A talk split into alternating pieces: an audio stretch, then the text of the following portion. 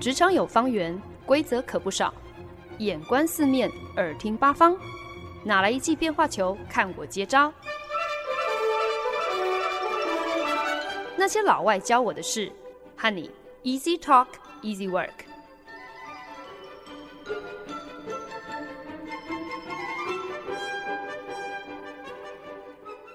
您现在收听的是《那些老外教我的事》，我是节目主持人焕恩。过去十一个礼拜，在《崩坏吧独角兽》这个特别节目系列当中，跟大家分享了很多颠覆了既有产业，犹如火箭升空一般，在极短的时间之内，价值就连翻数十倍的新创公司。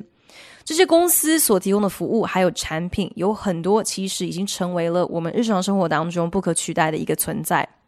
可是，在前期呢，这些公司之所以能够跻身身价超过了十亿美金的独角兽行列，有很大一部分真的是要多亏了各大创投公司的力捧，大手笔下注投资的，不仅仅是这些公司所承诺的创新服务还有产品，更多时候呢，其实是这些投资人用大把大把的钞票来对那些年轻狂妄却也可能因此格外魅力四射的创办人投下信任票。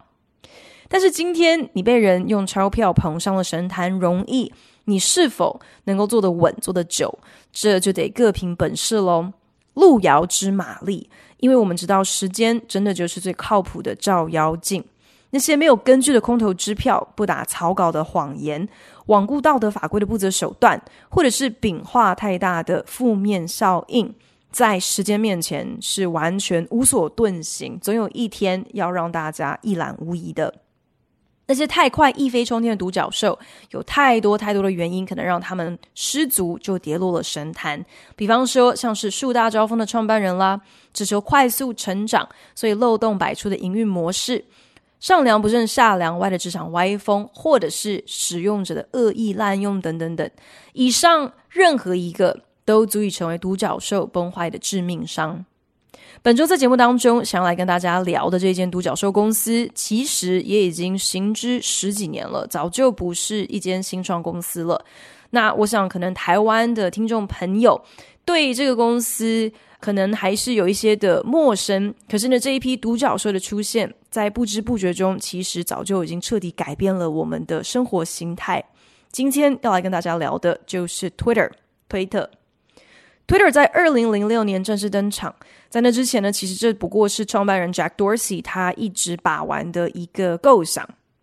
简单来说呢，就是想要结合简讯还有即时通的状态更新。呃，如果你还记得、还知道什么是即时通的话，那呃，表示可能你跟我是差不多年代的人了。还记得就是网络时代刚刚起步的那个非常单纯的年代。不过，Jack Dorsey 也是一直到在一间叫做 Odeo 的播客 Podcast 公司担任工程师的时候，才开始具体的着手来设计 Twitter 这个产品。那那个时候，Odeo 的执行长也认定了，其实 Twitter 的潜力可能更胜 Odeo 的核心的 Podcast 业务。所以呢，在收掉 Odeo 这间公司之前，在准备要把整个公司的重心转向支持 Twitter。开始积极的开发之前，Odeo 的执行长 Evan Williams 就非常公开的向 Odeo 前期的这些投资人坦诚了他的这个决定，并主动提出要回购这些投资人手上持有的 Odeo 的股票，等于是让投资人们能够全身而退。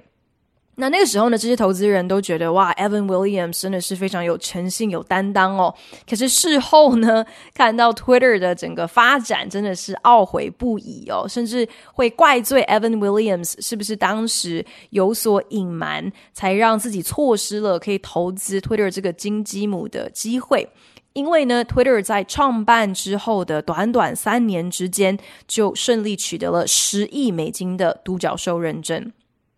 今天在节目当中，想跟大家聊的就是当年这么一个纯粹只是想要让大家可以用一百四十个英文字母在网络上分享自己的意识流的这样的一个简单构想，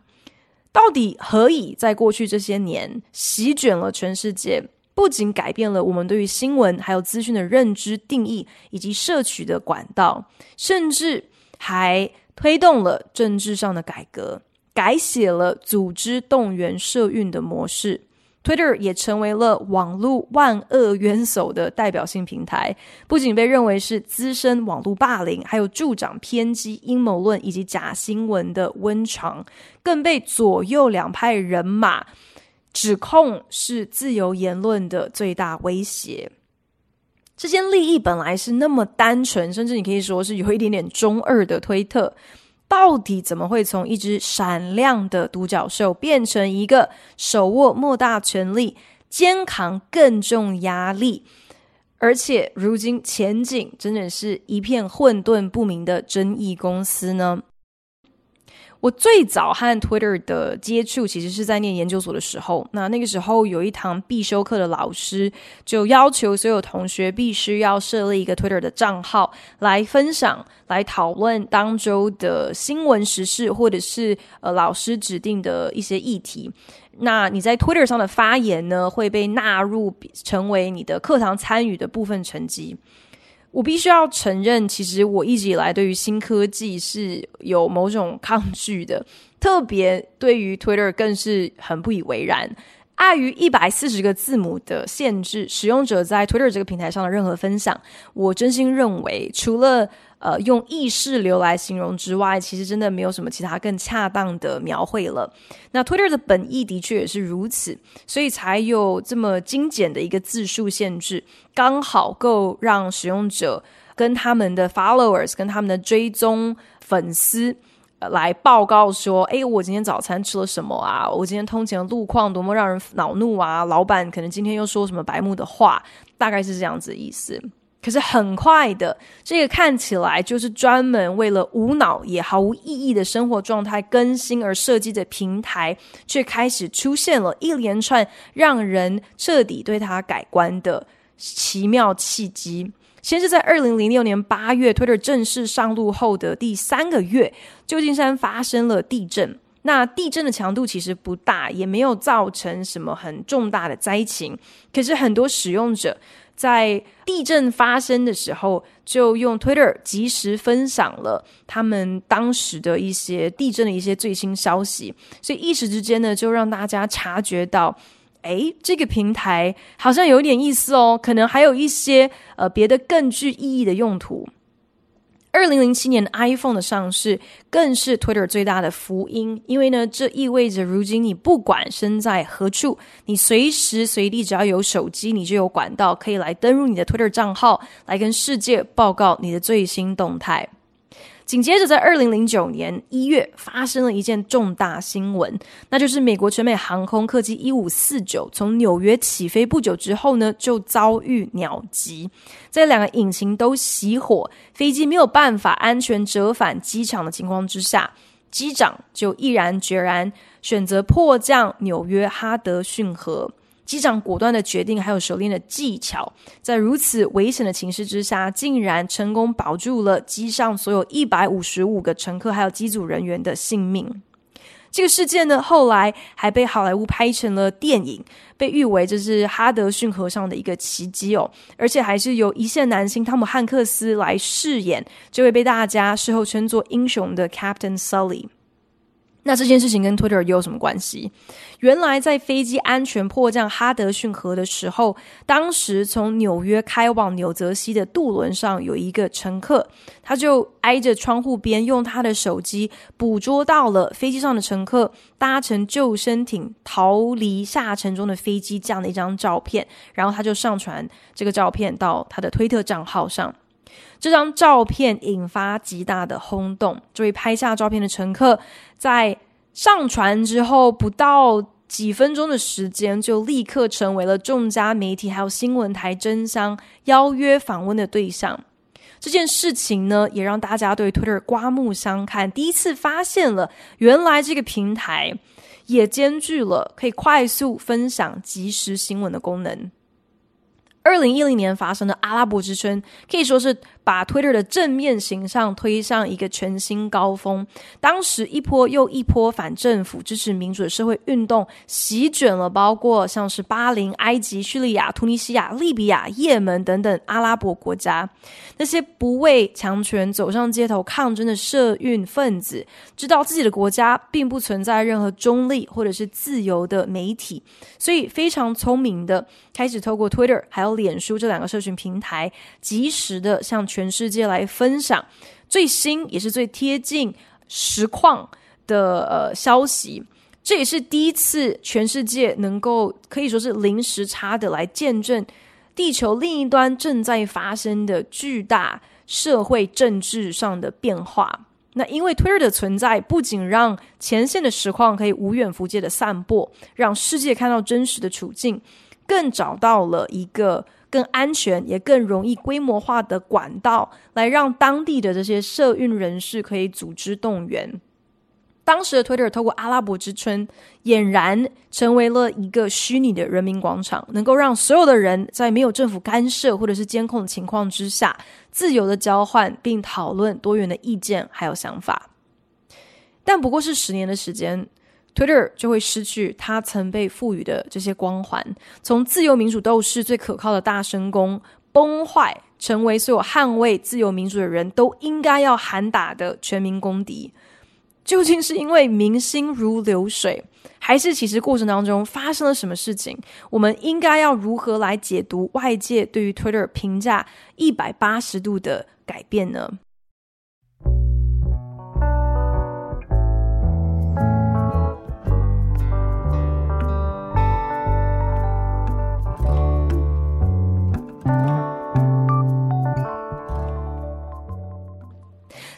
博之春之后，Twitter 及网络世界的人民广场这个概念深植人心。Twitter 惊人的传播速度，让人见识到病毒行销的威力，可以一夕之间把素人捧上天。就连宠物照片，只要你能够取悦够多的推特网民，不管你是小猫、小狗，甚至是浣熊，都能够被疯传，成为家喻户晓的一号人物。Twitter 不仅是大小信息的一个集散地，更成为了人人随意可以针对各大议题大放厥词的场域。这些个人意见，只要得到够多使用者的转发背书，不管再怎样冷门的观点，也有机会可以找到志同道合的人，甚至被拱成主流。Twitter 也因此带动了所谓的 Hashtag Activism，意思呢就是对于各种不同议题的相关社会运动，其实现在大家就只要发个文，加上相关的 Hashtag 这个标签注记，这就等于你不仅是表态支持了，也形同实质参与了。多亏了 Twitter，现在其实你根本不用出门，只要动动手指在 Twitter 上打几个字，附上 Hashtag，就可以来声援自己觉得重要的议题。其中呢，当然就是要数 Black Lives Matter，还有 Me Too，可以说是把 Twitter 的 Hashtag Activism 发挥的最为淋漓尽致。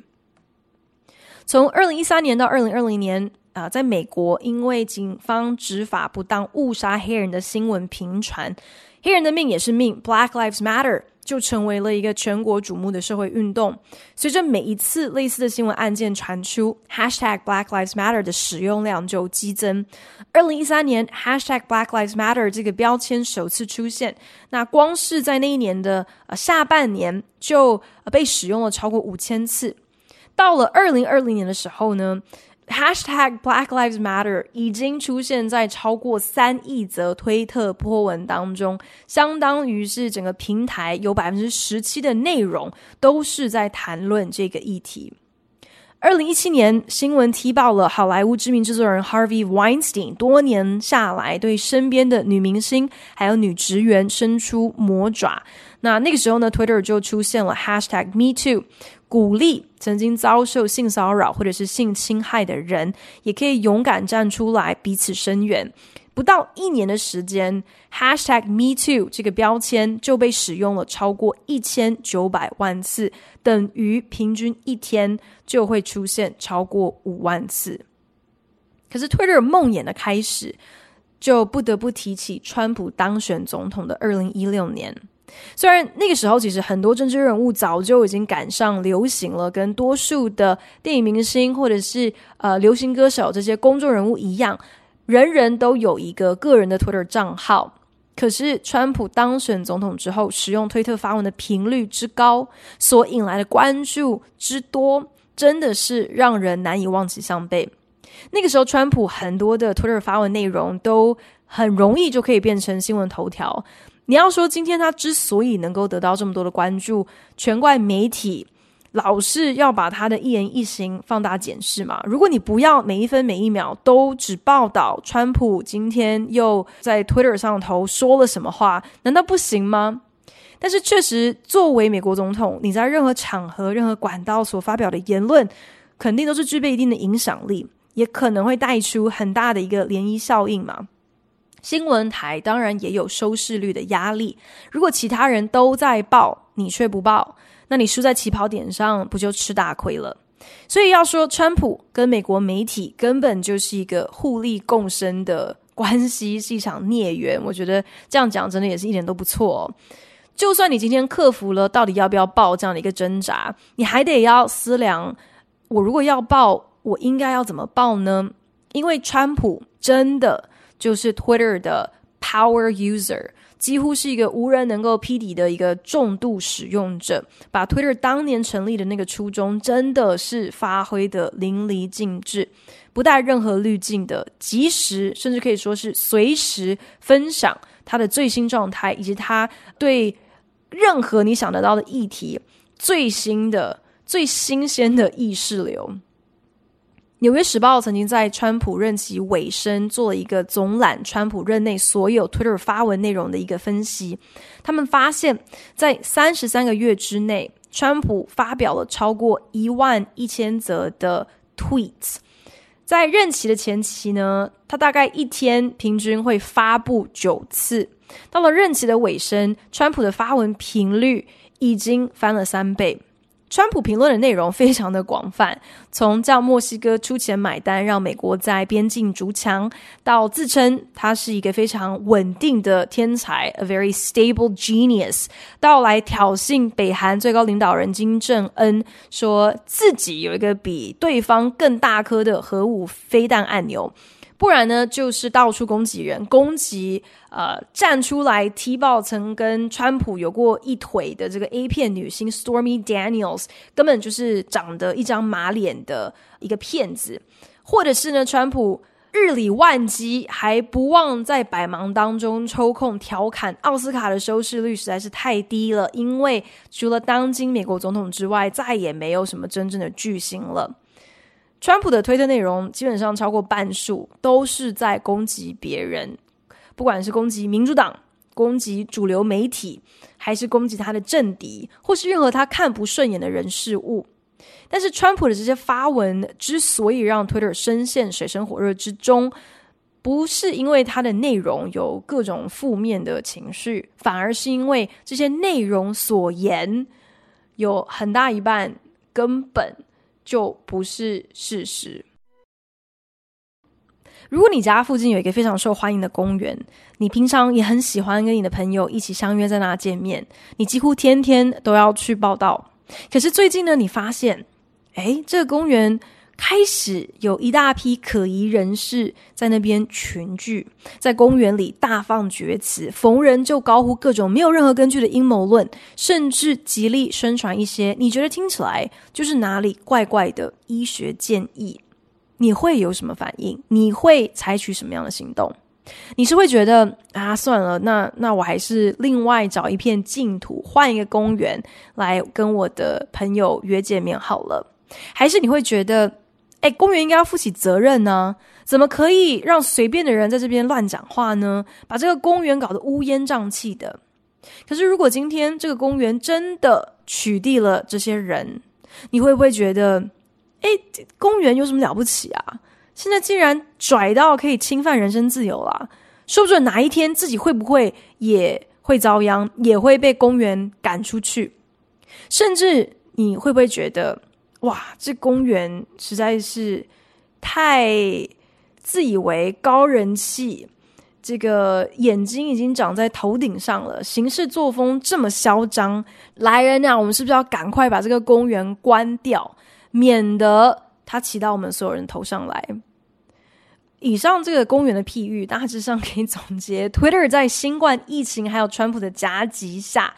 再也没有办法回避大众质疑的一个窘境。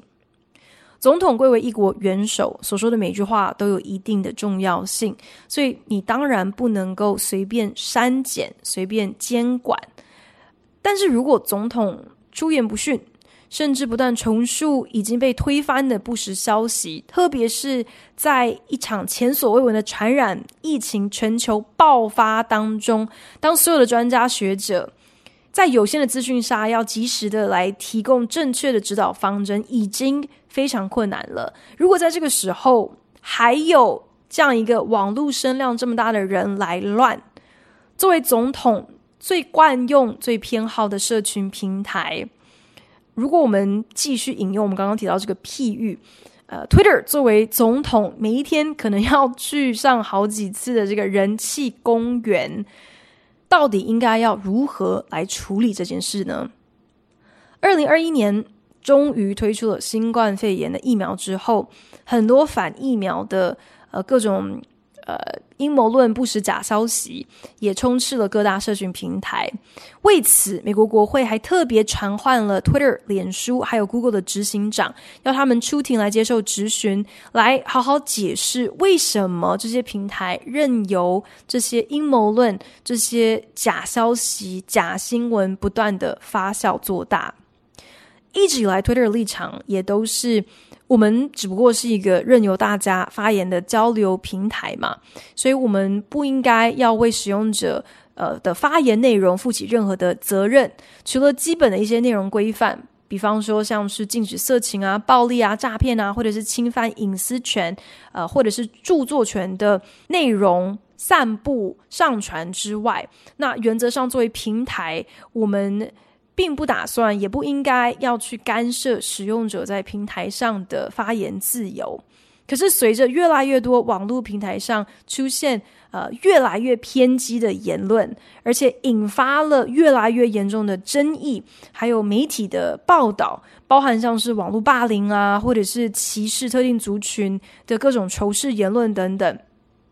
Twitter 作为一个每个月至少有超过三亿。活跃使用者的社群平台，即便你真的不可能为每一个使用者的发言内容都负责，可是呢，忽然之间，你好像也必须为了你这个平台的存在，因此所带出来的这些所有的，不管是正向的或是负面的效应来负责。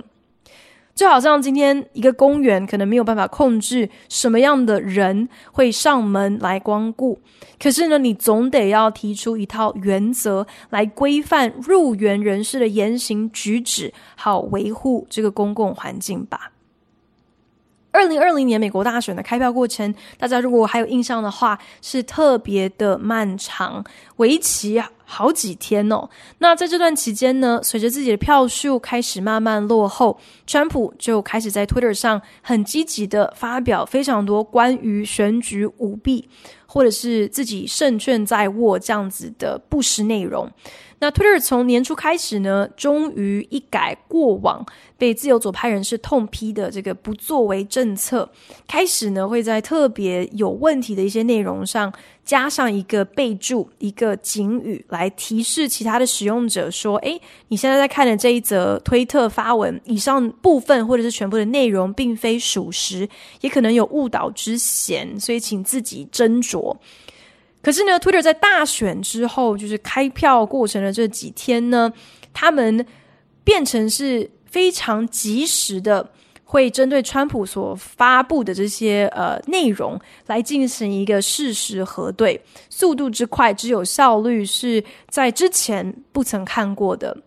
那最让人出乎意料的是，呃，在一月六号发生了川普支持者因为不满选举结果。然后就在川普发表公开演说煽动群众之后，就有一群暴民占据了国会大厦。发生了这件事情之后，几乎所有的社群平台，包括像是 Twitter、脸书、YouTube、Instagram，还有抖音等等等，都先后表示要来封锁川普的个人账号。这件事可想而知，就引发了轩然大波。自由左派是鼓掌叫好，当然也还是有一些批评的声浪，觉得说你们早该就这样做了，为什么要等到就是发生这么严重的事情之后才动起来？那保守右派呢，则是严正的谴责，觉得说：“你看吧，这些社群媒体真的是已经无法无天了。现在竟然权力大到可以预谋联手晋升，真正应该要被严格控管的，应该是这些新媒体。我们不能够放任他们握有足以宰制我们言论自由的权利。Twitter 这个虚拟人民公园。”如此受欢迎到已经被看作是我们言论自由的一个守门人了耶！这样的一个评价到底是不是公允？这样的一个结果又应该是谁的责任呢？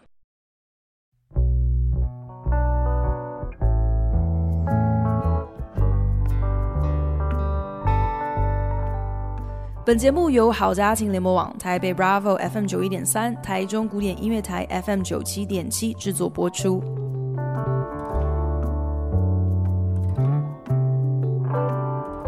崩坏吧独角兽这个节目系列，在过去这几个月。提到了因为不同原因而崩坏，或者是正在崩坏中的公司。虽然这些独角兽大部分仍然健在，很多也还是资本雄厚的产业巨擘，可是呢，多少都已经失去了在他们新创时期被捧上云霄的那种闪亮光环，还有惊人身价。只是每每当我想到 Twitter 这一个独角兽，我都会忍不住觉得，它之所以会崩坏。真的都是被使用者弄坏的。所谓一颗老鼠屎坏了一锅粥。我今天不是说好像 Twitter 这一锅粥是什么样子的人间美味，好像完全无可挑剔哦。我们真的要说起来，其实 Twitter 它不是一个特别赚钱的公司，诶，即使它的影响力已经深植我们的生活，是一个可以及时掌握大众文化脉动的一个平台。可是自从他在二零一三年挂牌上市之后，Twitter 几乎是年年赤字，可见得它的可能营运模式啊，或者是本身体质，还是有存在一些营运上的问题的。可是就算是这样，我认真觉得 Twitter 最让人难以下咽的主要原因，真的就是因为太多太多老鼠屎了，太多太多这些使用者。在做 Twitter 的老鼠屎，在坏 Twitter 这一锅粥了。